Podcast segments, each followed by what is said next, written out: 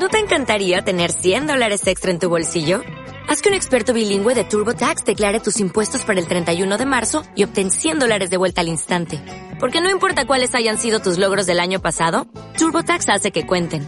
Obtén 100 dólares de vuelta y tus impuestos con 100% de precisión. Solo con Intuit TurboTax. Debes declarar para el 31 de marzo. Crédito solo aplicable al costo de la presentación federal con TurboTax Full Service. Oferta sujeta a cambios o cancelación en cualquier momento. Podcast Millennium.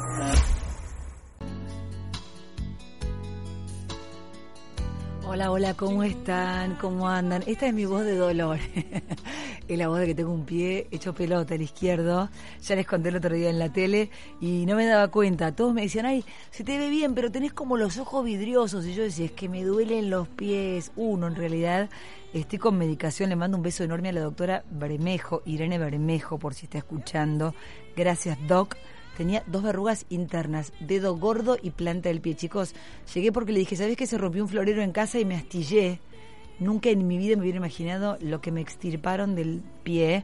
Así que, bueno, tengo una esponja, tengo papel film, tengo una porquería en el pie izquierdo que no se puede creer, pero acá estoy. Yo no soy de las que dicen, ay, no, no, no, no voy a trabajar porque no me siento bien. Yo estoy acá igual, pero me doy cuenta cuando hablo que mi voz este, está un poquito quebrada. Bueno, a ver, eh, vamos a empezar bien arriba porque al mal tiempo, buena cara, igual hoy es un día que no puede ser más alucinante. Eh, son las 6 de la tarde y 6 minutos, 25 la temperatura actual, 25 Hoy vamos a hablar con el papá de la Mili. Yo les digo así, es el papá de la Mili. Eh, pero poneme la canción Agus de Banda 21. Ahí está. Vamos a arrancar así, cuando esté en línea lo sacamos. Pero ¿cómo están? ¿Qué dicen, queridos? Tenía por acá toda la papeleta, acá lo tengo, ahí está. 20 grados la temperatura, 60 el porcentaje de humedad, visibilidad 10 kilómetros. Eh, vi un poco de tele en un breve zapping que hice porque me guardé, como siempre, el fin de semana con la pata para arriba, Hoy me hicieron un masaje, estoy pero 100.000 puntos para compartir con ustedes. Un beso enorme a la gente de Yerba Amanda que nos acompaña siempre y también a Cremolati por estos cafés riquísimos. Este, ah, que ya lo tengo acá, está edulcorado. Gracias, sí, porque no tomo café salvo cuando trabajo. Bueno, ¿cómo están? ¿Qué dicen? ¿Ya lo tengo a Luis? ¿Estamos en eso? Ahí está, ¿lo tengo? ¿Puedo saludarlo? Para mí es el papá de la Mili. Les dije que me hagan todas las preguntas que quieran para él eh, vía Twitter, que es la manera más rápida que tengo de, de conectarme con ustedes. Títulos. Sergio Massa inicia una intensa gira por Estados Unidos. Entre las expectativas y las dudas del poder local, se va a reunir con importantes referentes en Washington eh, y cerrará su gira en Nueva York, viéndose con Bill Clinton. Un alto funcionario de la Agencia Europea de Medicamentos cree que hay que suspender la aplicación de la vacuna AstraZeneca si hay otras alternativas disponibles. El G7 acordó la donación de mil millones de vacunas y exigió una investigación transparente en China sobre el origen del COVID-19. La provincia de Buenos Aires se prepara para la vuelta a las aulas. No era que no se podía presencial, claro, llegaron las elecciones. Vamos a hablar de todo con el papá de la Mili enseguida. Último de los títulos. Bueno, por un lado, Susana Jiménez se sigue recuperando. Nadie da demasiada información. Recién miraba un poco el último parte médico de la diva que está en Uruguay internada. Parece que con neumonía, pero no, no hay más información que esa. Eh, y la última noticia, dice Lilita Carrió, ojalá acepte ser candidato, lo dice por Facundo Manes de cara a las elecciones. Un poco más de banda 21 y ya venimos con el papá de la Mili.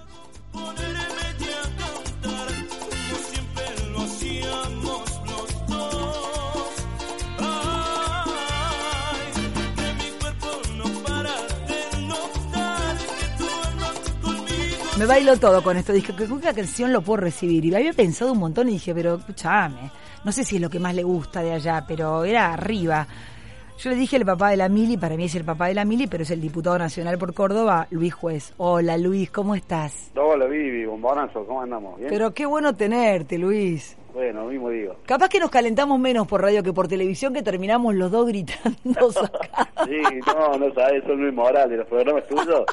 Uy, me llaman las viejas, no sabes cómo se que No, parezco Sandro, viste, pero una cosa. Vos es que mi, mi, papá tiene como una cosa con los políticos que muchos no se los bancan, ¿no? Pero cada vez que, que estás vos me dice, hoy lo, hoy lo recontra miro entero a juez, te prometo sentarme en el sillón y mirarlo. Y recién le decía a las, a las personas que nos siguen por las redes sociales que te hicieran preguntas. Y, y la verdad es que lo que todo el mundo dice toda la gente que escribe, en su gran mayoría, es él dice la verdad, él entiende mejor que nadie lo que estamos viviendo los argentinos. Digo, que tengas ese nivel de credibilidad es, bueno, eh, impresionante, Luis. Y a raíz de eso, a raíz de eso, de ese piropo, le tengo que decir a Jacobe que haga la encuesta de cómo vienen los cordobeses para las elecciones, ¿no? Eh, quiero arrancar preguntándote, eh, ¿para qué te estás preparando en estas elecciones? ¿Y quiénes son? Mira, yo eh, voy a ser candidato a senador ahora. En, a senador. Sí, sí, porque nosotros, nuestro espacio político que surgió hace 18 años como una cuña entre el peronismo y el radicalismo de Córdoba, son dos partidos muy tradicionales. Córdoba tiene historia de, bipartidismo, antes eran los liberales y los conservadores, y después vinieron los conservadores y los radicales, y después radicales y peronistas, y desde el cuarenta y pico eh, siempre manejaron la, la geografía política de Córdoba. Cuando, cuando nosotros armamos un partido con vecinos, así con gente común, con casi con mis compañeros de secundaria, los vecinos de la cuadra, la gente, y ganamos en el 2003 y rompimos en la escena política. En el 2003 fue tan importante la elección que hicimos que ese día no solamente de las otras muy inteligentemente había pegado la elección de internet con, con varias elecciones que no se elegían ese día, pero que las hizo que ese día coincidieran ese domingo para tratar de quitarnos. Eh, y, entre otras cosas hizo coincidir la, elección de los senadores por Córdoba, los senadores nacionales por Córdoba, el domingo que se elegía intendente ese 5 de octubre. y, fue tan abrumador el triunfo que metimos cuatro diputados nacionales, los tres diputados nacionales y el senador por Córdoba. Y del 2003 hasta la fecha, en el Senado de la Nación, tenemos una banca, una de las tres bancas de Córdoba siempre fue nuestra, salvo el 2009 el 2015 que tuvimos las dos bancas con Morandini y yo éramos los senadores nacionales. y, la verdad que para nosotros es fundamental eh, eh, esa representación política, eh, porque uno nunca sabe cómo es el tema. Entonces estoy, te diría, casi culminado a, ser candidato a senador y a disputar esa pelea y a darla así que, y representar a mi provincia, porque también claramente desde que tenemos esa banca del Senado, nosotros por lo menos a un pedazo importante de cordobeses los hacemos eh, sentir eh, representado en el Senado, si no, viste, el Senado es un lugar donde claramente es muy difícil que alguna cuestión en el Senado trascienda como que no sea un hecho de, corrupción o alguna cuestión como pasó con Vudú. Eh, el Senado tiene otra dinámica distinta a diputados. Así que bueno, estoy pues, larga larga respuesta para decirte que voy a ser candidato a senador. Me encanta y como ya lo sabía, por eso te lo pregunté. ¿Y cómo tienen que armarse, Luis? Estamos conversando por Millennium hasta las 7 con Luis Juez. ¿Cómo tiene que armarse tu partido? Para, para lograr las bancas que necesitan y hablabas de disputas y quiénes son los candidatos más fuertes. Hoy nosotros integramos eh, el Frente Cívico es uno de los partidos provinciales que integra la Alianza Cambiemos. Acá está el radicalismo, está el PRO, eh, la coalición cívica y nosotros. Eh, siempre nos costó, eh, es difícil, ¿viste? Es difícil porque hay que articular, ¿por qué no decirlo? Las vanidades de cada uno, todas las tenemos, algunos más, otros menos, algunos más pretenciosos, otros menos, algunos Mucho ego. muy otros con nada, pero viste, como el partido de truco, viste, donde te echan la falta con 20 en la mano, viste, pues tenés que estar en voz y le decir quiero o no quiero. Así que nosotros estamos preparados, nosotros, si hay elecciones paso, como todo hace pensar que esto puede suceder eh, allá en septiembre de este año, por eso se prorrogaron, nosotros vamos a ir a las pasos adentro de Cambiemos y ahí vamos a dar la pelea. ¿Y quiénes serían en las pasos? Y mira, ¿quiénes quieren ser candidatos a senador? ¿Quiénes quieren? ¿Negri? Eh, uno es Mario Negri. Sí que ha dicho que quiere ser candidato a senador, o han dicho algunos algunos del sector de él. ¿El yerno de Aguad puede ser también otro? El, yerno de Aguad, eh, eh, Rodrigo de Loreo, también, también él, ha ido a la interna del radicalismo, en la interna perdió por muy poco, eh, pero dice que, que, va a intentar en las elecciones paso, intentar recuperar lo que perdió en la interna del radicalismo. ¿Y Santos? Está Gustavo Santos, que es el candidato... ¿Cómo estudié para esta entrevista, te digo? Busqué data toda la mañana. no, sé cómo busqué data la mañana, llamé a todos los cordobeses que conozco y le dije, tírenme la posta porque tengo que lucirme frente a juez. Sí, y, yo, ahí estaría ahí en esa, Ahí está, Negri, vos, y le vamos a decir al yerno de Aguad este, y Santos. Bueno, digamos, el que, el que tiene, supongo yo, este, esta también es información, el aval de Macri y Santos, ¿no? O sea que ahí yo diría que entre juez eh, y Negri estaría el candidato.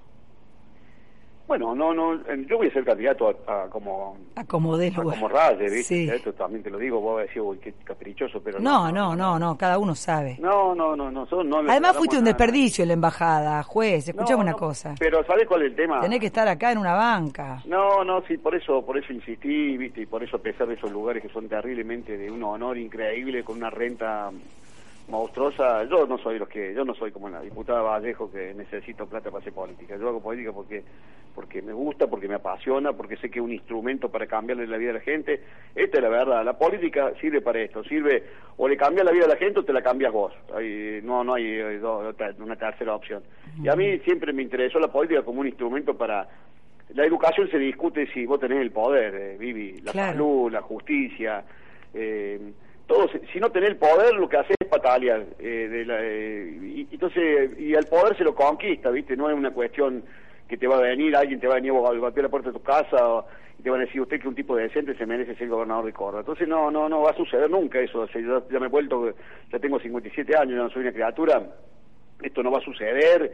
Eh, los golpes de suerte son muy circunstancial en la política, nosotros irrumpimos en la política, en el 2007 ganamos Córdoba y esa noche del 2007 nos robaron la elección y después me la hicieron imposible, porque los tipos descubrieron que nosotros no somos chamullos, ¿viste? O sea, yo puedo ser muy gracioso, puedo hacerme el, picante con la lengua, pero cuando he tocado, me he tocado gobernar, a mí nadie nunca jamás sospechó de que yo me pueda haber quedado con... Además, Luis, cada día queda más claro que por más que nos levanten el dedo y nos griten, son impresentables, o sea que a mí ya eh, manejan el poder, los recursos, la plata. Por eso digo, te hablan, te hablan gritando, te hablan de inclusivo, qué sé yo, pero después a la, a la hora de los papeles, o sea, prefiero que me hagas chistes y gobiernes bien y ocupes una banca y te la banques. Esa es la verdad. A mí ya viste las formas, yo vengo diciéndolo hace mucho, importa el contenido, ya la, la, manera en que lo dicen la, la pongo en duda, ¿viste? A mí me importa que el que se siente en una banca me represente, nos represente. Ahora, ¿cómo tienen que hacer? El otro día, creo que el lunes, lo entrevistaba Pichetto o durante la semana, después de la reunión que tuvo con Vidal, con Patricia Bullrich, con Naidenov, con Lustó, bueno, estoy tratando de recordar parte de esa foto, eh, y parece que Pichetto, bueno, lo sabrás, dijo, bueno, tenemos que como que encuadrar, como encaminar y bajar un solo discurso. Digo, la única manera de que ganen estas elecciones también tiene mucho que ver, sobre todo porque estaba pensando en eh, Mendoza, Córdoba, la provincia de Buenos Aires, Aires, lugares bastante estratégicos para, para ganar, ¿no? Córdoba, Mendoza, provincia de Buenos Aires, Santa Fe, Cava. Digo, ¿cómo se preparan? ¿Cómo unifican, entre comillas, el discurso cuando están los halcones, ponele, y las palomas? ¿Cómo hacen para que la gente entienda claro el mensaje que tienen ustedes? ¿Cómo construyen poder para sacarle poder a los otros o un poco de poder? Ahí, ahí, en primer lugar, tener en claro y, contarle a la gente, pero primero tenerlo claro los dirigentes, lo que se, se pone en juego en, en septiembre de este año, Vivi. Si el kirchnerismo consigue 10 bancas más, va a tener 30 Ramones revolviendo la frazada en diciembre. Mi Dios, no, no, mi Dios. No, no, no, pero la gente, la gente, por eso la gente por ahí es muy impaciente y está bien que nosotros contribuimos con nuestras contradicciones y nuestras peleas, nuestras disputas y toda boluda que la gente se confunda. Y la gente, no, la paciencia que le tiene a la oposición eh, no es la que le tiene al oficialismo. Al peronismo, eh, eh, este pueblo, y te lo digo porque vengo de ese palo, le tiene una paciencia infinita Vos el peronismo podés ser de derecha. Hablame vos que venís de ese palo, hablame vos que venís de ese palo. ¿Por qué la paciencia es infinita viniendo de ese palo? El peronismo se ganó ese mote. Al peronismo no lo va a correr con la gente en la calle, al peronismo no le va a gritar la falta con 20, al peronismo pueden echarse... Mirá la, perdóname la expresión, mirá la catarata de cagadas que ha echado Alberto Fernández, no solamente haciendo, sino diciendo. Y sin embargo, ¿Cuánto cree que aguanta un candidato, un, un presidente que no fuera peronista, la, la, la No, olvídate, a De la Rúa por, por, por 1.500 cosas menos lo volaron a la mierda. Yo si fuera De la Rúa hubiese, pero me hubiese llenado la ciudad de Buenos Aires con pasacalle que diga gracias a Alberto, ¿viste? Porque la verdad vino vino Alberto a salvarle la vida, ¿viste? Eh, estaba, estaba estereotipado como un tipo eh, complicado y vino Alberto... Es Churchill. Sí, tal cual. bueno, Lamentablemente, ¿no? Porque es el presidente de todos. Porque, porque, porque, decir, no podemos creer, terminó, es, como, viste, sí, cuando va cagada tras cagada, es una cosa peor que la otra, no se puede creer. No, sí, es un pato criollo, sí, claro. Pero, aparte un tipo con una lectura horrible de la realidad. Acuérdate, cuando en plena pandemia el año pasado vos me hacías un reportaje con el tema de Vicentín el tipo en vez de reconocer que había sido un desacierto, dijo, yo creí que me iban a aplaudir los argentinos. ¿Te acuerdas que dijo eso? Sí, bueno, o ahora que se debatía el otro día, los mismos que te quieren imponer el lenguaje inclusivo son los mismos que te dicen que los mexicanos descienden de los indios y los brasileños de la selva. O sea, estamos en manos de esta gente. O sea, ¿por qué tengo que querer una cosa sin... O sea, son los mismos, me vuelvo loca, ¿entendés? yo, me vuelvo loca. te veo que te veo por ahí te pone con, con el coraje, la gana y la garra que, que no tiene es que ya no se puede mucho dirigente político. Eh, pero, pero con la mano en el corazón, ¿cuánto aguanta un dirigente político en la primera magistratura del país que no sea peronista diciendo semejante boludez. No, sí, sí, comparto, comparto. Bueno, hasta Dualde, que es del palo y que le dicen que está psiquiátrico, está tirando centros que podés decir, bueno, corre, pensá que no es por golpista porque sería muy triste pensar eso, pero creo que, digamos, si vamos a hablar de psiquiátricos, tenemos que hacer una lista de 20 por lo menos, ¿viste? Entonces, ¿cuál está más psiquiátrico? La verdad que creo que, eh, no sé qué pensás vos de lo que dijo Dualde, pero tomándolo con pinzas, en el fondo lo que dice es, muchachos, eh, prepárense para las elecciones. Cristina está sacada, me contaba el otro día alguien de, la cámpora que Cristina no aguanta más. Imagínate, yo lo que no sé es cómo la gente tiene tanta paciencia, de verdad. Dualde, Dualde, como, como tiene un traje antiflama, él, viste, incombustible, dice lo que el peronismo siempre, el peronismo, viste, eh, Dualde se anima a decir lo que el peronismo nunca se anima a confesar, viste, o sea, ellos tienen el monopolio de los tirapiedras, viste, entonces eh, vos sabés que estos tipos no los vas a correr porque los que corren son los que están adentro del gobierno, los que te queman una calle, te toman una ciudad, te hacen un quilombo, te sostienen tres días la parálisis, te cortan los puentes, son ellos. Entonces, obviamente, bueno, el otro día un diputado, eso no va a suceder. Un diputado como del Caño en Puente Porredón dirigiendo una movilización de 20.000 personas desde la mañana hasta última hora y después sale la reta y te dice, bueno, eh, todos a casa, o hasta tal hora, tal hora, decís, loco, no puede, no puede restringirme una movilización por más que tenga derecho la gente a una marcha. En plena pandemia, por un lado te guardan, cierran el gastronómico, salen 20.000 personas a la calle, yo hablé con Diego, que era el líder de todo ese movimiento, digo, la verdad, la gente no tiene pan, no tiene laburo, no tiene polenta, no tiene carne, no tiene un carajo, el, nivel de pobreza es descomunal, mira acá tengo la cifra, Luis, que voy a la debes saber, 20 millones de argentinos son pobres y 5 millones de argentinos argentinos son indigentes o 5 millones de habitantes. En la Argentina son indigentes. Con 25 millones de personas pobres, 20 pobres, 5 millones indigentes, realmente... Eh, ¿Qué le vas a decir a la gente que se moviliza? Porque, digo, puede haber piqueteros, etcétera, pero la posta, yo conozco el conurbano, la gente no tiene para morfar y los comedores no dan abasto. ¿Cómo hacen ustedes para traer una propuesta distinta, para corregir los errores del pasado, y para ofrecer algo nuevo? Ahí, si nosotros queremos competir en, la mentira, estamos jodidos. Nosotros cometimos ese error, ¿eh? Claro. Y hay que admitirlo. No hay soluciones mágicas. años que tuvimos, la gente, el pobre, el que no tiene nada, también lo votó a Mauricio Macri en el 2015. Tal cual. ¿Ah? Porque los tipos se querían sacar de encima a los gerentes de la pobreza. ¿Ah? y, podemos poner 10 nombres si querés arriba de la mesa sin repetir y sin soplar como decía Soldán pero nosotros no hicimos eso nosotros le mantuvimos los gerentes de la pobreza le dimos 20 mil millones de pesos para que repartieran las mismas organizaciones sociales que después cuando jugaron por los puntos, porque hay partidos que son eh, amistosos y, y, los tipos hacen los boludos, pero cuando el peronismo juega por los puntos, juega a morir. Cuando vinieron los puntos y fue en el 2019, los tipos se alinearon con el kirchnerismo. Entonces esas organizaciones sociales y esos sectores pobres, paupérrimos, que acá en Córdoba Macri ganó en todos los barrios pobres de la ciudad, esperaban que nosotros le sacáramos esos punteros políticos que se quedan con una parte del plan, que los manejan, que le dicen vos tenés que ir a la marcha, ahora tenés que salir a movilización, llamar a tu familia y, los va a pasar a cargar el bondi. Eh, bueno, nosotros también cometimos ese error. Entonces nosotros tenemos que hacer una autocrítica muy profunda porque así... Eh, así no va la cosa, o sea, no, vos no podés tener veintipico de años a un tipo viviendo con un plan, no lo podés tener. No se puede. Bueno, ahora los mismos Grabois, Pérsico, empezaron a decir a la gente no hay que darle planes, hay que darle laburo.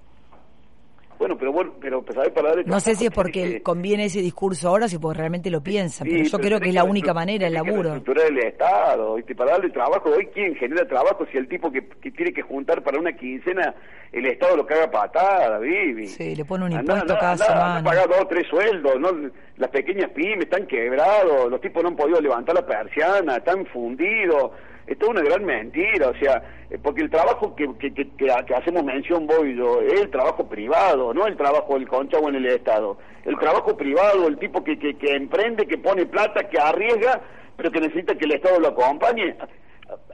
Mira cómo, que lo acompañe sacándole los pies del hombro. El tipo que produce necesita que el Estado no lo, no lo pisotee nada más, no es que le diga qué tiene que hacer, porque él sabe lo que tiene que hacer.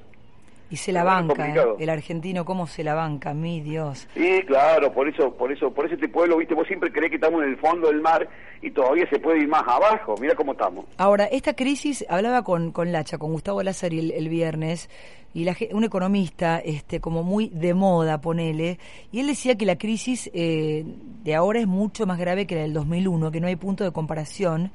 Eh, te pregunto vos, digo, más allá de lo que vivimos en el 2001 y las secuelas que nos quedaron y lo que nos pasa cuando recordamos eso, ¿en qué sentido estaríamos peor, igual, eh, no tan mal? No sé, ¿qué visión tenés vos, Luis? Lo que pasa es que la crisis del 2001 le explotó en la mano a, De la Rúa. Entonces todos los que hoy hoy administran son los que se encargaron de poner en evidencia el deterioro, la destrucción, eh, la parálisis, la corrupción, el desmanejo y la sin razón del gobierno de la Rúa. Pero hoy son los que están gobernando, entonces, pero las situaciones son muy similares, muy parecidas, muy, muy parecidas, muy parecidas, el quebranto de la economía, la sobremisión, la destrucción del valor de la moneda, la inflación, la desocupación, la pobreza, inclusive con, con números mucho más alarmantes que en aquel momento. Pero los que hoy están gobernando son ellos. Entonces, ahí vamos a la primera parte de cuando arrancó la nota, yo te decía, ellos tienen el monopolio de los que tiran piedra.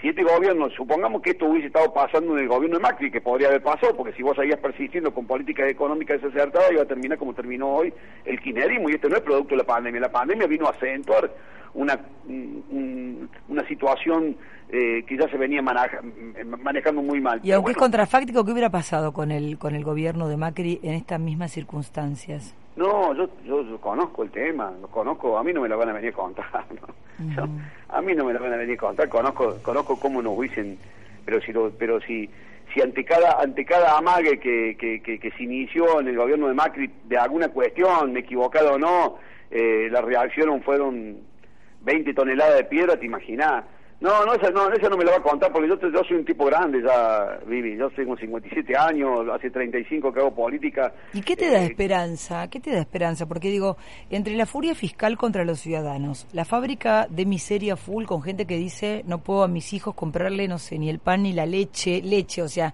ni te hablo de carne, te digo la leche. Y otro día hablaba con una señora que, que nos contaba que nada, cómo la, la, la, sacaban de la calle eh, en Salta por vender limones, que le pusimos la señora de los limones, que hablé con ella, una mina que te explicaba con una claridad que no quiere planes, que quiere laburar, que la cana le choreaba las cinco bolsas de limones porque no le daba los 200 mangos de coima. ¿Viste cuando decís la corrupción está en lo más chiquitito y llega, por supuesto, a lo más alto? Ahora, todas las semanas un impuesto nuevo, la fábrica de miseria full, el pobrismo, como diría Pichetto, furia fiscal contra los ciudadanos. ¿Cuál es la manera? ¿Por dónde se empieza sin mentirle a la gente? Porque yo creo que también la gente va a votar al que le diga la verdad. Macri no quiso contar la verdad cuando llegó, después en este gobierno la pandemia terminó de sacar toda la mierda bajo la alfombra, pero digamos, eh, ¿cuál sería el discurso de un político hoy posta? Uno que dice, yo te voy a contar la verdad, pero, pero es así, o sea, eh, la verdad es esta. ¿Estamos en el fondo del mar o, peor aún? Pero, a ver, todos en la vida hemos tenido que afrontar momentos de verdad. Pero nos dibujan un poco, nos van dibujando un poco, ¿viste? Siempre nos No, no, no, yo, yo, a ver, vos me presentaste como el padre de Mili. Un día nosotros pensamos que Milagro era sorda, otro día pensamos que era ciega, otro día pensamos que era muda. Hasta que un día elegimos el médico y diga, ah, no, la verdad, ¿qué tiene Milagro? Bueno, su hija tiene parálisis cerebral. Bueno, ¿y qué podemos esperar? Si vos a partir de la verdad te armas, a partir de la verdad construir tu esperanza y, la vas armando con, con, tranquilidad, decir, bueno, mi, mi, mi, mi, sueño sería que, qué sé yo, que se siente, que, que balbucee, que no puede... Entonces vos vas Pero la verdad, la verdad, la verdad es durísima, no es ni buena ni mala. Es la verdad. La verdad hay que decirlo, vos tenés que decir, miren, a mí se me ocurre, y lo voy a decir porque se lo dije a Mauricio cuando me mandó como embajador, ¿viste? Y yo dije, yo no tengo ninguna cualidad como embajador, la verdad que no me sirve, no voy a poder llevar a mi familia. Pero en aquella conversación le dije, mira Mauricio, si te, te puedo dar un consejo, tenés que aprovechar los primeros 100 días, y ahora viene el primero de marzo, esto fue un 6 de enero. del 2016. Dije, ahora el primero de marzo, contale a los argentinos la verdad, contale cómo es este país, dónde estamos, que estamos hasta las bolas, que, que estamos complicados, que no vamos a tener que romper el culo para salir adelante, que si no tenemos una cuota de esfuerzo no hay nada, el regalo no existe, no, no, no, no ya no, por más que, que te den algo, viste, el día de mañana, la gente tiene que saber que si no construimos una cultura del esfuerzo, del trabajo, del sacrificio, que nada puede ser gratis, que no hay nada gratis en el mundo. Bueno, no nos animamos, vos lo dijiste recién, no nos animamos. A la gente hay que decirle la verdad, para que la gente sepa qué tenerse. Y la verdad es que estamos muy mal estamos muy mal porque porque seguimos distribuyendo lo que no tenemos, seguimos repartiendo lo que nos lo que nos falta, emitiendo a lo loco. lo que no va a llegar. Fíjate el otro día el festival en la Cámara de Diputados por el tema, ¿sabés que soy el único pelotudo de Córdoba que votó en contra del subsidio del gas? Y todo el mundo me decía, el único de 18 diputados, el único cordobés que votó en contra. digo, pero terminemos la loco, con el populismo pedorro ese de repartir lo que no tenemos. Si este no es un país que pueda hoy, si estamos trayendo gas en, en, barcos regasificadores, si estamos, si por el tema de vaca muerta estamos complicados, no podemos decirle a la gente, aparte querés darle una mano a un tipo, en serio, a un tipo que no puede pagar la boleta de gas, y, y comprarle la garrafa, ayudarlo con el tema, porque el pobre usa garrafa. Ahora, ¿por qué vamos a financiar a, tipos que pueden pagar el gas? ¿Querés darle una mano, decirle a los intendentes, che, la lista por barrio de quiénes son los que no pueden pagar el gas para ver cómo lo ayudamos? Pero no todo el mundo, no la manchancha. Pero bueno, sin embargo, ¿sabe qué? Es muy tentador el populismo.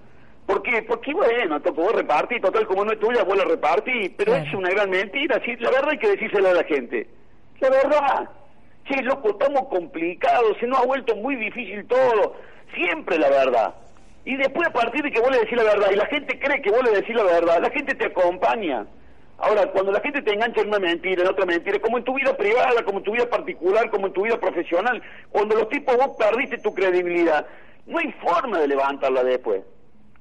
Totalmente. Bueno, entre otras cosas también eh, hablaba el otro día con la diputada Mónica Frade que decía que querían imponer el lenguaje inclusivo en los medios bajo pena de quitar la pauta. Yo decía, en mi barrio esto se llama extorsión. Eh, nuestro idioma es el castellano, Luis. ¿Por qué no lo cuidamos? Me lo pregunto una y otra vez. Eh, estamos en esas cosas. Digo, tal vez en otro momento, más adelante, ponele que lo... Pero con todo lo que hay que resolver, ¿tienen tiempo para pensar en, en, el lenguaje inclusivo? no, no, pero es una excusa para meterle la mano a algunos, a algunos grupos comunicacionales. Eh, la verdad, la verdad, la verdad lo digo con todo respeto, no no tenemos abiertas las escuelas y vos hincha la bola con el lenguaje exclusivo en un tema eh, absolutamente inconstitucional, ¿viste? Pero pero no importa, porque los tipos te tienen discutiendo estas cosas, ¿entendés? Claro. Son, son muy vivos, los tipos tienen un, eh, esto es lo que yo me harté de decirlo, me harto de repetírselo, y vos arrancó la nota está preguntándome qué tienen que hacer ustedes para, para, para, para la oposición y dejarnos de pelotudear y darnos cuenta cómo funciona el peronismo. El peronismo, los tipos son como el tero, te cancarean en un campo y te ponen los huevos en otro, te, entretienen con 40 temas que no tienen ni bosta que ver con la agenda de la gente. Y vos te la pasás discutiendo esta semana con el tema del, tema de la, boleta de gas, la zona fría, que Muchachos, y ese no es un problema porque acá acá están eximiendo de, del 50% de la boleta de gas a tipos que no tienen gas natural y te voy a decir, bueno, no, pero más adelante lo van a tener. Pero no entremos en esa discusión, discutamos la vacuna.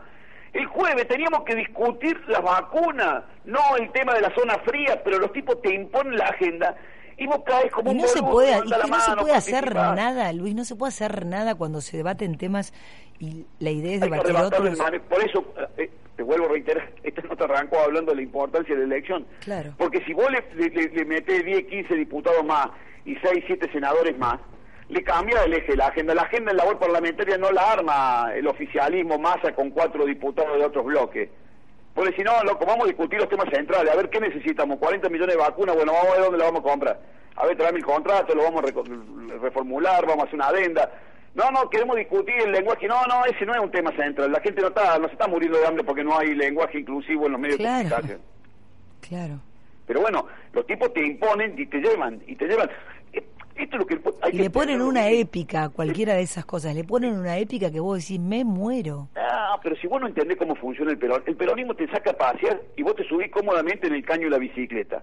Y después de, de 40 cuadras descubrí que una bicicleta tenés el culo hecho mierda, claro. Y vos ¿cómo me llevan a tu guaso? Y ahí te querés morir de vergüenza, ¿entendés? claro. Quiero ser muy cuidadoso con el lenguaje inclusivo como... Pero digo, así funciona el peronismo. Ahora están dándose cuenta que lo que votamos el jueves fue una pelotudez con respecto al tema este, porque este es un país que hoy está importando gas.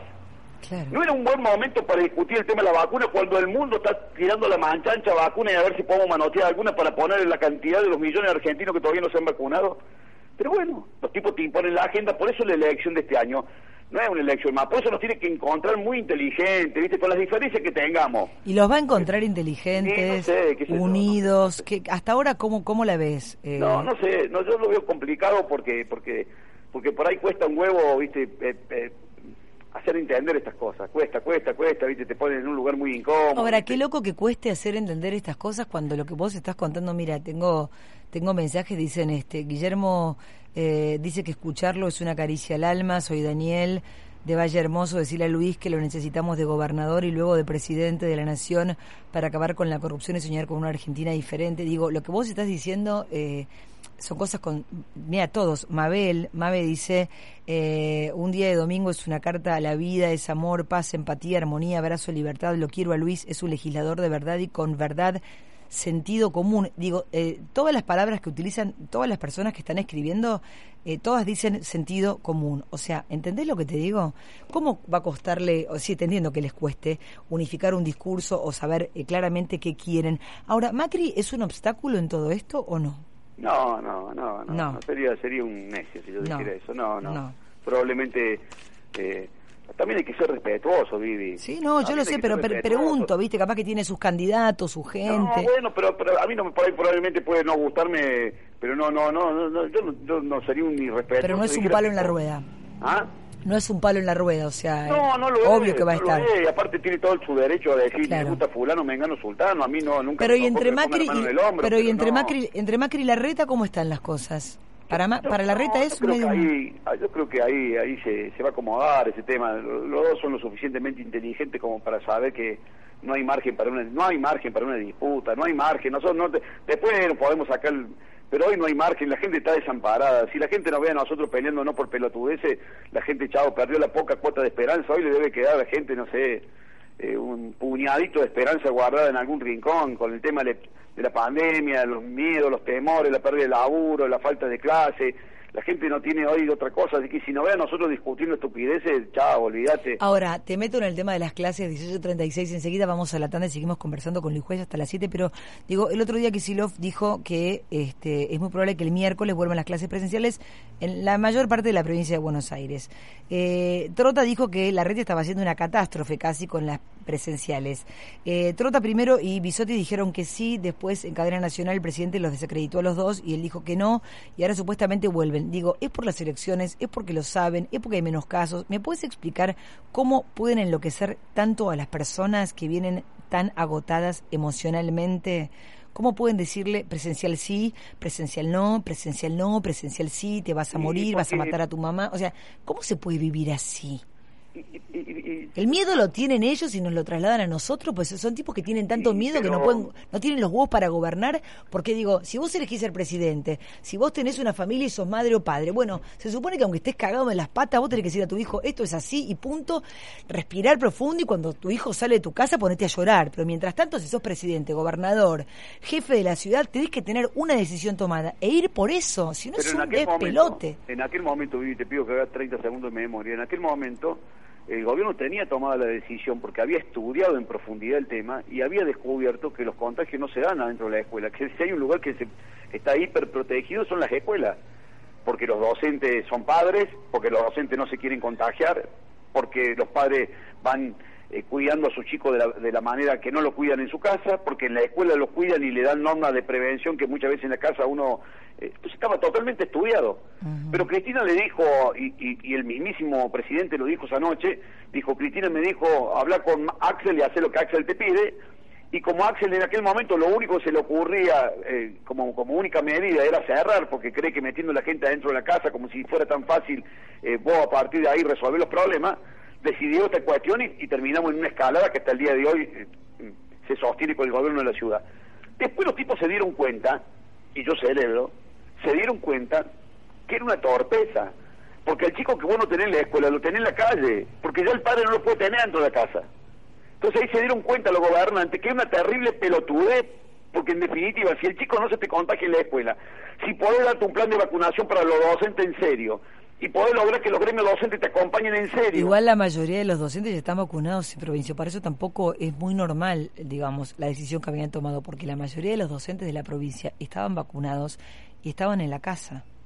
Es un delirio eso también. Bueno, porque también hay todo un componente político ideológico. Claro, totalmente. que ahora van a, vamos a ver cómo se disfrazan o qué dicen o, cómo la disfrazan ahora, porque fue Axel el que dijo el miércoles largamos de vuelta con la presencialidad. Claro. Pero bueno, pero ¿sabes qué, qué va a pasar? Nada seguramente sacarán un comunicado, le pedirán al, gobernador algunas medidas de, de, bioseguridad mínima y, y, no, y no pasó nada. Por eso te digo, volvemos de vuelta a la primera parte de la reunión. Quienes están gobernando son ellos, entonces no va a pasar nada. Esa es la tranquilidad. No va a pasar nada porque los que te, pueden armar un terrible quilombo hoy son sus socios en el gobierno. Entonces no va a pasar nada y yo cerebro que no pase nada, porque la verdad, entre entre salir a enojarme con Axel, que la vez pasada lo atendí le di para que tenga y guarde, y Frise también, Digo, ahora prefiero decir, bueno, está bien, gobernador, se dio cuenta tarde, se dio cuenta, muy bien, abra las escuelas. Este pueblo no puede seguir siendo un pueblo ignorante porque nuestros gobernantes lo son. Tratemos que nuestros hijos tengan más oportunidades que la que hemos tenido nosotros. Como decía yo el otro día en una editorial, hay que dejar de votar burros por unos cuantos años. hay que dejar de votar burros, ¿viste? Lo que pasa es que también la clase política, Luis, está cada vez más mediocre, ¿no? Y mezquina y egocéntrica y es como no se pone en el lugar de la gente. Yo siempre pienso si sos presidente, diputado, senador, es un orgullo, hasta concejal, intendente, no importa. Tenés ese poder, el del poder de poder ayudar, de poder empatizar, de poder de que la gente viva lo más feliz que pueda, que le lleve la comida a su hijo, no que un planero se la lleve, que vos elijas lo que pones en la mesa de tu casa para tus hijos. No hay nada más digno que darle de comer a tus hijos con el esfuerzo de tu trabajo. hay que volver a la cultura del laburo, ¿no? Y bueno, vos te das cuenta, mira, una cosa que lo hablábamos en la campaña, me acuerdo, tan simple. Con, el difunto Hermes Wiener, ¿no? Un día eh, recorríamos un barrio acá en Córdoba y él me decía, ¿te das cuenta, juez, pasa lo mismo que en Rosario? Dice, ya no hay mesa, no, no hay mesa de comedor. Claro. Si, tenés razón, ¿sí? ¿Y, y, dónde te juntabas vos con tu papá y con tu mamá a hablar? ¿En la mesa, en la comida? En la comida vos te juntabas, le preguntaba cómo te fue en el colegio, qué dice la señorita, a ver, tráeme el cuaderno, y, y tus viejos se tomaban esos 10 minutos para charlar, para hablar. Ya no hay mesa porque la familia no se reúne frente a la mesa y alrededor de la mesa a discutir, a charlar, a compartir un plato de comida, o porque los chicos comen en la escuela, acá con el tema del PAICOR de hace un montón de años, porque han descubierto que hay que darle comer en la escuela, porque los chicos no comen en su casa, o porque los padres están haciendo una changa, o porque definitivamente no están haciendo absolutamente nada. Entonces, esas cosas básicas que tienen que ver desde dónde se gesta la primera educación, el primer concepto, y, y qué es la familia, y qué alrededor de la mesa. Entonces digo, eh, es central, es esencial, es fundamental. Entonces, ¿qué, qué, burro que son nuestros dirigentes. Y sí, cómo no, si nuestra sociedad cada vez está más, más achatada, cada vez está, más precaria, cada vez está más elemental. Y si, nuestros dirigentes salen de esta sociedad, claramente tenemos otras dificultades. Y si encima te das cuenta vos que hemos tenido casi todo este tiempo una discusión si los chicos pueden o no pueden ir a la escuela, cuando no tendría que ser nunca la discusión. Nunca. Por supuesto que si tenemos que en algún día cerrar las escuelas por esta situación, pero no puede ser yo te acuerdas, Vivi, un día el presidente para justificar el cierre de la escuela le echó la culpa a los chicos con capacidades diferentes. Sí. Ese día estamos con mi mujer escuchando en la televisión y nos agarró un, un broncón te juro que nos brotaban las lágrimas, porque puta loco, que ahora le va a echar la culpa a la vida. O que los chicos se, se, pasaban los barbijos, ¿no? Como que se los compartían. Los chicos, tienen un nivel de conciencia que a mí me asusta. Mi hija se pone el barbijo y dice, le digo, Martina, para, ya se lo pone medio hora antes de salir, le digo, no, mamita, todavía no te lo pongas, no salimos. Digo, decirle a un chico, eso es como una locura, pero sobre todo con, con, chicos con discapacidades, y ustedes saben de pero fíjate vos a lo que apeló la máxima autoridad de este país para poder justificar el cierre de la escuela. A eso sumale que el mérito no suma, o sea, es un montón de entonces cosas. te das cuenta, entonces uno se enoja con, con, con, el pobre tipo que no tiene nada, nada. Y voy a decir, no, no, no, no, no sea muy injusto, con ese no te podés ensañar. Ensañate con el que tiene la autoridad, ensañate con el que es el responsable de toma de decisiones, ensañate con el que tiene que repartir y se la guarda, ensañate con el que con el que legisla, no, no te ensañes con el pobre tipo, ¿y qué? Guaso, ¿qué querés que haga si es producto de todas estas sartanada de cagada que han hecho los dirigentes que están arriba. No, no puede ser. Vos no te puedes enojar con la gente. Luis, ¿me esperás dos minutos que hacemos una tanda, la, la, última, la única, y ya seguimos conversando con el papá de la Mili, con Luis Juez, 1844. Ya venimos con mucho más un día de domingo. Este espacio es auspiciado por... No dejemos de cuidarnos. Usemos siempre tapaboca. Mantengamos distancia. Elijamos espacios abiertos. Ventilemos lugares cerrados. Para más información, entra a buenosaires.gov.ar barra coronavirus. Cuidarte es cuidarnos. Buenos Aires Ciudad. Como un día de domingo. Un encuentro íntimo con Viviana Canosa en FM Millennium.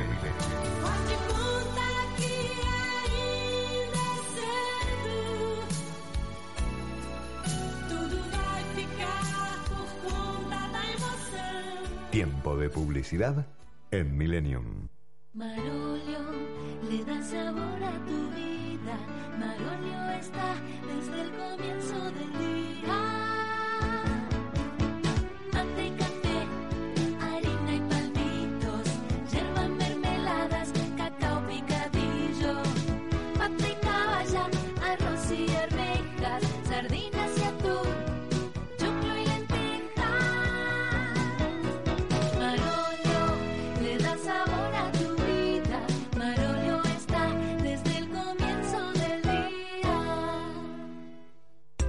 Escucha Millennium en tu teléfono con nuestra nueva app. Podés escribirnos en vivo y estar más conectado, con todos los programas de tu radio. Ahora Millennium te acompaña a todas partes.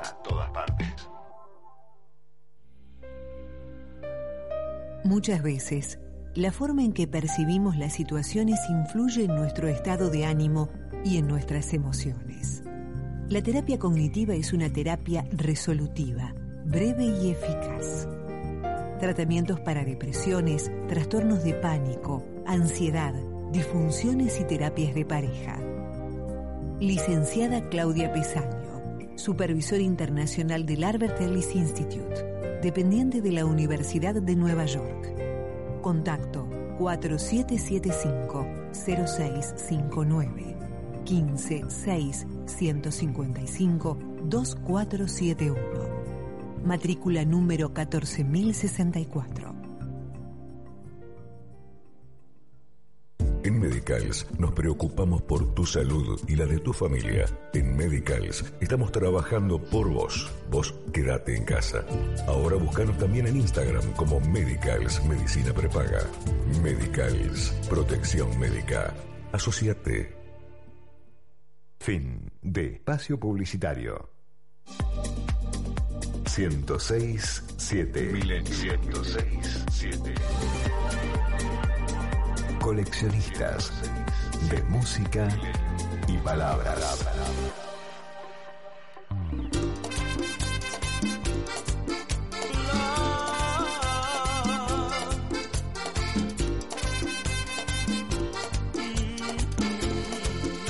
Yo ya les aviso que si fuera cordobesa lo voto, Luis Juez, así que con esta canción, ponémelo un poquito más, estaría bailando cuando gane como senador. ¿Seguís ahí, juez? Sí, claro. Sabes que yo te voto. Eh, mientras iba a la tanda, iba buscando cosas que anoté para esta entrevista. Santiago Cafiero dijo que este es un gobierno al que no lo define una frase, lo definen los hechos. Entonces, por los hechos, ¿cómo definirías vos, Luis Juez, a este gobierno? Una catástrofe. Sí, una catástrofe. La verdad que. Y ese chico Cafiero tiene mucho que ver. Dice, un pibe que está, le ha quedado el saco enorme, enorme, enorme. ¿viste? Y si no Uf. consigue sastre, ya llevamos dos años casi. Le quedan las mangas, le sobra por todos lados. No, no, un cari lindo, ¿viste? Que, que, que cree que. Es muy difícil, vive administrar el Estado. Muy difícil, no podés llegar con un montón de improvisados. Y la soberbia es aún peor, ¿no? ¿Ah? La soberbia es aún peor. Claro, pues estos pibes quieren suplir con soberbia la, la falta de capacidad. Cuando vos sos un soberbio y encima ignorante, es un cóctel de mierda eso. Y más en la Soberbia sin talento, diría el, este Julio Bárbaro. Me lo decía de Marcos Peña, me decía, Marcos Peña es un soberbio sin talento, no lo conocí tanto. Eh, capaz que hablaba menos huevadas, no sé si era mejor o peor que Santiago Cafiero, pero Era, era un chico honesto. ¿no? No- era un chico honesto. Sí, no, no, no, no, vos te das cuenta que el tipo no... Aparte no hacía una exhibición obscena de, de cualidades que no tenía. Claro. Por lo que escuché, Cafiero demoró casi doscientos y pico días, todavía no fue a la Cámara de Diputados a explicarnos nada. Y yo lo entiendo, Alberto armó eh, un gabinete como si él fuera el titular de cátedra y se rodeó de ayudante de cátedra, ¿viste? Un montón de pibes que le chupan la media el titular porque sueñan con algún día estar en la cátedra manejándola. Y, y no podés manejar un Estado así, mucho más en una situación de crisis, mucho más en una situación de pandemia. Yo sinceramente pensé en algún momento que Alberto, di- digo, este tipo, bueno, este es un buen momento para reestructurar un gabinete, acortar ministerios, recortar el gasto público, mandar una señal maravillosa, decir, muchachos, me voy a quedar con cinco ministerios, salud, educación, seguridad, eh, obra pública y transporte, y lo demás lo vamos a reducir, voy a mandar un gesto y me voy a rodear de cinco o seis tipos porque es un momento, vamos a tener que estar de espalda contra... Pensé que lo iba a hacer, ¿viste? Porque era el momento justo. Ahora, pero vos hablás de señal- un profesor que da cátedra y el tipo le dice al presidente español que los mexicanos descienden de los indios y los brasileños de la selva, hasta manejó bárbara la ironía Bolsonaro, que vos decís, Bolsonaro va a ser un desastre, y se le cagó de risa en la cara, que nada peor que contestar a alguien con, con, con esa altura de la, de risa, de la ironía y del humor, o sea, te matan cuando se te No, yo dije que había que ser muy nabo para dejársela picando a Bolsonaro. Mira que Bolsonaro es un tipo precario como poco, ¿no? Un Sí. tipo realmente limitadísimo. Pero se la dejaste regalada a un brasilero al borde de la 18, para que le meta con el dedo gordo la clava en el ángulo. Pero la verdad que es que sé boludo. Pero yo te juro no lo podía creer. Querer, esto, esto es Fernández. Un tipo que quiere agradarle al interlocutor del momento. Es Entonces, tremendo tipo, eso, ¿no? construye un discurso para el que esté escuchando. Y a la larga, eso es una falsedad absoluta. Es preferible que la gente sepa con claridad quién sos vos. O sea, digamos, esa es la diferencia entre él y Cristina. Cristina es Cristina. Pero yo la respeto, no la, no la, no la valoro, no la quiero, no, la, no tengo Pero ni- es ella, al 100%. Pero es ella. Claro. Ella nunca te va a decir lo que no piense. Claro. Nunca te va a, nunca te va a sostener. Ella está convencida que es inocente. Y bueno, está bien, ella está convencida Claro. que todo es Laufer y que, que ella no metió la mano en la lata. Y probablemente, probablemente ella lo que yo siempre dije como abogado penalista, yo a Cristina la responsabilizaría mucho más por omisión que por acción, porque ella permitió una serie de cuestiones que continuaran después de muerto su marido. Pero por lo menos la mina es así, ¿viste? O sea, Alberto quiere quedar bien, quiere quedar bien con el Instituto Patria, quiere quedar bien con Cristina, quiere quedar bien con la Cámpora, quiere quedar bien con el peronismo eh, de los gobernadores, quiere quedar bien Bueno, es el presidente del PJ. No me contaste qué pensás de que es el presidente del PJ. ¿Cómo? Es el presidente del PJ. Sí, le dieron, Alberto le han dado 70 títulos nobiliarios para ver si tiene por algo de poder, ¿viste? Como esos guasos, ¿viste? Esos chicos ricos que le regalan 70 millones de juguetes en la Navidad para que no se sienta tan solo y tan boludo, pero no, no. ¿Cuánto más le puede, qué sé yo, lo podrán nombrar gerente de la galaxia, ¿viste? Claramente, ¿viste? Para ver si pega una, ¿viste? Para ver si el tipo a partir de la seguridad de que tiene semejante, qué sé yo, nombrarlo heredero de Jimán para que ella tenga el poder, ¿viste? Pero, pero hace una, acerta una, loco, pegale el arco a una. ¿En qué crees que acertó, Alberto? Tirame una. A ver, ¿hay una que vos digas, en esta, en esta la pegó? No, no, no. no. Yo, yo, yo te lo dije en un programa tuyo hace ya casi un año y pico atrás. Me acuerdo de esta fecha, creo que fue para junio, en un programa de Canal 9, que yo te dije, yo lo escuchaba Alberto, yo creí cuando el tipo, cuando el tipo se paró con el manejo de la pandemia, también que el, me- el miedo, el temor, el, el pánico que teníamos los argentinos, le dábamos al tipo una cuota de, de- de- de- de poder que... Y el tipo empezó a tener poder propio. Dije, este es un momento donde este tipo sigue inteligente, pero no, la, la barrió toda, ¿eh? ese crédito lo hizo de goma, viste, fue el casino, jugó un pleno y se la hizo de goma. ¿eh? Eh, yo yo creo que no no no no tuvo un solo acierto, lo digo con todo respeto. Ahora, pero entonces cuando pensamos en Alberto, en la casta política, porque yo digo, los políticos no son todos iguales, hay una casta que se cree superior, pero ¿qué son? Inútiles, son soberbios, son... ¿Qué son? Porque nos quieren pobres, dependientes, sumisos, traman algo detrás de todo esto. Eh, ¿Cómo es? Digamos, nos subestiman, no les da para el lugar que ocupan, o este es, es el, el plan, eh, nosotros decimos, no, no hay un plan, y capaz que el plan es este, tenernos sumisos, dependientes, más pobres, más ignorantes, más burros, o no, ni siquiera les da para eso, Luis. No, yo creo que sí, le resulta funcionar. Cuando vos no estás dispuesto a llevar adelante eh, reforma y a decir no y a pelearte y a empezar a... Entonces vos mantenés la situación como está y vas repartiendo lo que... Y vas, y vas gastando y vas gastando y vas gastando y... Y, bueno, para eso necesitas gente que no te con- contradiga, tipo que no te formado ni preparado para que no te, te- desmientan, eh, medios complacientes, empresarios corruptos, y vos vas armando esto, así el mundo funciona así, tampoco es muy, tampoco son tan ingeniosos, no que están elaborando un manual. El manual de la corrupción establece toda esta cuestión. Vos tenés que tener un pueblo hambriado, eh, desorientado. Eh, Pero no sentís que el humor social, que el humor social tiene como un límite, que estamos al límite con el humor sí, social. pero cuando vos lo sabés administrar ese humor social, viste, vos tratás, la vas pateando, la vas llevando. Los, los tipos, vuelvo a repetir, eh, en eso vos no le vas a quitar al peronismo el manejo. Los tipos tienen un. Los tipos te, te, te generan, siempre te sacan un conejo de la galera y te distraen y te generan una agenda de temas que no lo son y te, y te tiran algo y te bajan algo y te reparten algo.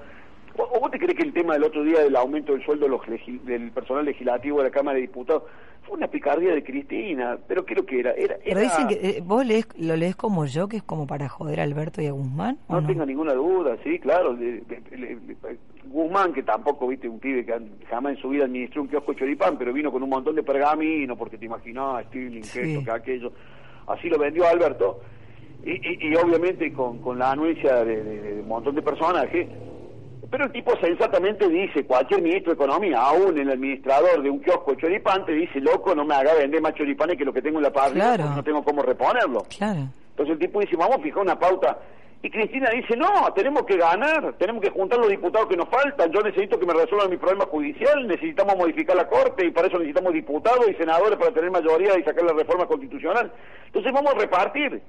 Y la clavó. Y mira el quilombo que armó, porque ahora todas las paritarias arrancan de 40 para Claro, adelante. claro, o sea... ¿Y y vos te es crees que esos son ingenuos? ¿Cuándo- ¿Cuántas veces vos viste al presidente del Senado y al presidente de diputados juntarse con el secretario del general del gremio legislativo y anunciar de la forma que anunciaron un aumento de esta característica? Nunca. Yo he sido senador, he sido diputado. eh, eh, nunca, nunca. Es una maniobra y, y claro, y ahora va a decir, bueno, pero se dan cuenta que esto es escupir para el techo, pero ellos no les importa porque sus votantes no le van a recriminar a Cristina si se va a aumentar o no el sueldo. Eso no, no se puede aparecer la diputada Vallejo y decir las pelotudeces que dijo con ese nivel de sorna, como se llenan la boca hablando los pobres y dicen que son los legisladores menos pagos de Latinoamérica, porque ellos no le interpelan. Igual podría ser CEO de cualquier compañía, tampoco la tomarían, tampoco es tan fácil, ahí tenés, tenés que laburar en serio. Pero, ¿no? pero, pero vos te crees que, que lo dijo lo dijo conscientemente. No, ellos claro. piensan eso. Claro. Ellos, ellos se sobrevaloran. Ellos creen que vinieron a la vida para resolver el problema a la gente y que merecen tener los sueldos de un CEO de una empresa privada. Hay muchos tipos de eso en la política, Vivi. Y que nosotros tenemos que mantenerlo. Yo cuando Claro, veía hay al- tipos que vos tenés que- a Ramón tenés que con la frazada pensaba, puta Y madre. vos lo ves y lo vas a ver con un montón de colegas tuyas que hoy son diputadas, lo vas a ver. Uy, ella- sí. Anda a ver si en su vida soñaron, y bueno, e- ellos te dicen cómo, cómo, cómo tenés que actuar vos, pero también ese, eh, hay que pagar ese salario, ¿eh? vos me tenés que pagar ese salario, yo me lo gano, me lo merezco. Anda a ver si lo puedes, a ver, con todo respeto, yo soy diputado, no estoy escupiendo para el techo. Pero loco, pero por esta pensar hay cientos de miles de argentinos que hoy perdieron todo lo que tenían Todo. que no tienen un mango, que el médico que te hace masaje en los pulmones cuando caíste a la terapia gana un tercio de lo que ganamos nosotros. El enfermero gana todavía menos lo que gana ese médico, que pasaron 16 meses y son los mismos médicos de hace 16, médicos, 16 meses atrás, la misma cama y el mismo sueldo de mierda. Pero se aumentan el encima te parece 40% que no te ellos. La casta política se aumenta el 40%, es increíble. Bueno, y ya estamos pasó. patas para arriba, Y es- ya pasó, Vivi, ¿sabes qué me decían la semana pasada?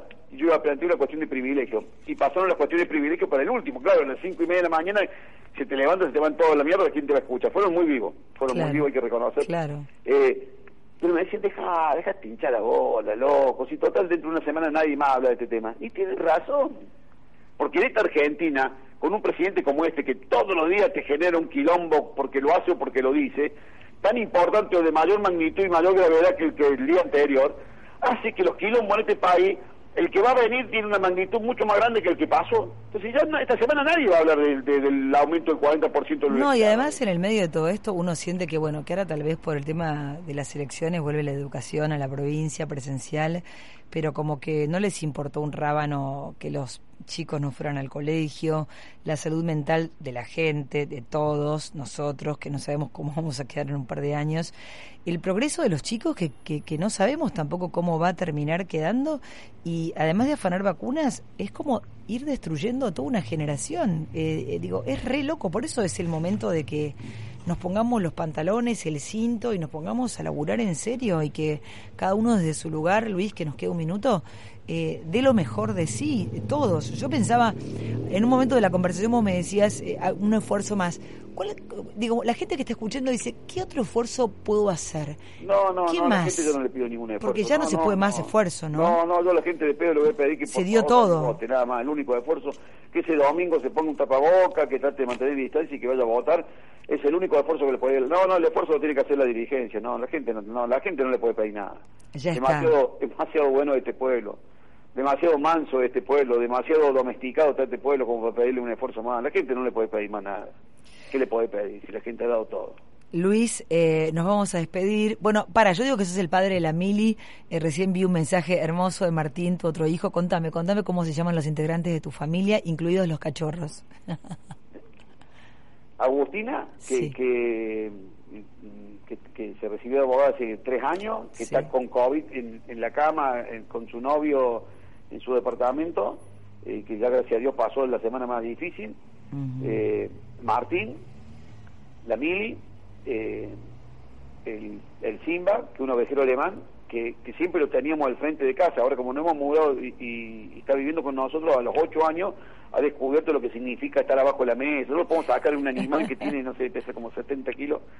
Y el Apolo, que lo trajimos, que apareció en el medio de la pandemia, que, te- que un día te mandé un mensaje, te dije que eh, es como un barco, viste, como esos barcos de gas, viste, una garrafita, un, un Sí. bulldog, un bulldog francés, eh, que apareció en la pandemia para entretener a la mil y hoy se ha convertido en que nos entretiene todo. Un integrante Mi mujer más. María Victoria y quién te habla.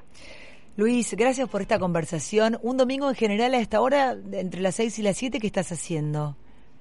Si no hablas por... a caminar con mi mujer eh, eh, y ahora eh, aproveché, me vine para el estudio para tener una línea fija para poder hablar y, y me voy a una reunión que tengo porque en base a lo que hablamos en el primer tema, acá a Dios rogando y con el mazo dando, así que, que acá hay reuniones para el tema de la jabonería de Vieita, así que tenemos una reunión para ir viendo eh, el panorama político de Córdoba. Pero por lo general un domingo a mí me gusta quedarme con mi casa, veo televisión, no, no, no. no ¿Haces soy- buenos asados, Luis?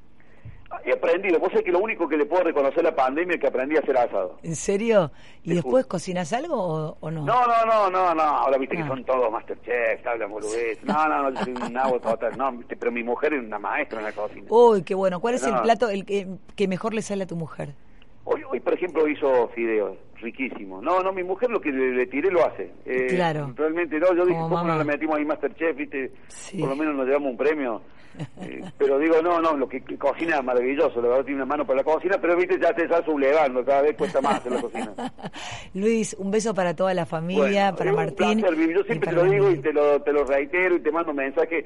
Te admiro porque tenés, tenés muchas veces el coraje que los que tendrían que tenerlo no lo tienen. Y decir las cosas que los que tendrían que decirlo no lo dicen. Y te lo digo sin camelo, no, no. Yo no, no, no, no, no necesito nada. Ni, ni tengo ninguna segunda intención que no sea reconocer públicamente tu coraje cívico en momentos complicados. Así que te, te, te quiero por, por eso, porque la verdad muchas veces sos bola que decir las cosas que, que muchas veces por ahí yo, que soy un bocón, no me animo a decirlas. Te quiero, la admiración es mutua. Gracias, Luis. Un beso, Vivi. Un beso a tu enorme. Nena. Buen fin Un de beso a semana. la Mili y a Que todos. terminemos bien el domingo. Un beso, chao. Un beso. Bueno, nos vamos, nos pasamos dos minutitos. Gracias, Agus. Eh, ¿Tenés un poquito de banda 21? Si nos vamos así y ninguno me queda deprimido. Gracias, Dolo. Un beso a Flor, gracias Fabi por acompañarme. Acá el cafecito rico, el agüita, me voy a casa con mi patita a levantar la patita. Eh, bueno, no sé si suena bien decir me voy a levantar la patita, ¿no? pero tengo que levantarla porque es lo que me dijo la doctora. Ojalá levantara la patita. Bueno, las dos tendrían que ser con una sola. Gracias, Agustín. El stand-up terminaba de esta manera. Nos vamos con este humor, con el humor familiar. Chicos, un placer, gracias por todo. Este programa lo pueden escuchar en un par de horas en Spotify. Gracias por todo, los amo. Hasta el próximo domingo, si Dios y la Virgen así lo desean. Los amo. Un beso enorme. Chao, que Dios los bendiga. Podcast Millennium. Dale más potencia a tu primavera con The Home Depot. Obtén una potencia similar a la de la gasolina para podar, recortar y soplar con el sistema OnePlus de 18 voltios de Ryobi desde solo 89 dólares. Potencia para podar un tercio de un acre con una carga. Potencia para recortar el césped que dura hasta dos horas. Y fuerza de soplado de 110 millas por hora. Todo con una batería intercambiable. Llévate el sistema inalámbrico OnePlus de 18 voltios de Ryobi. Solo en The Home Depot. Haces más, logras más.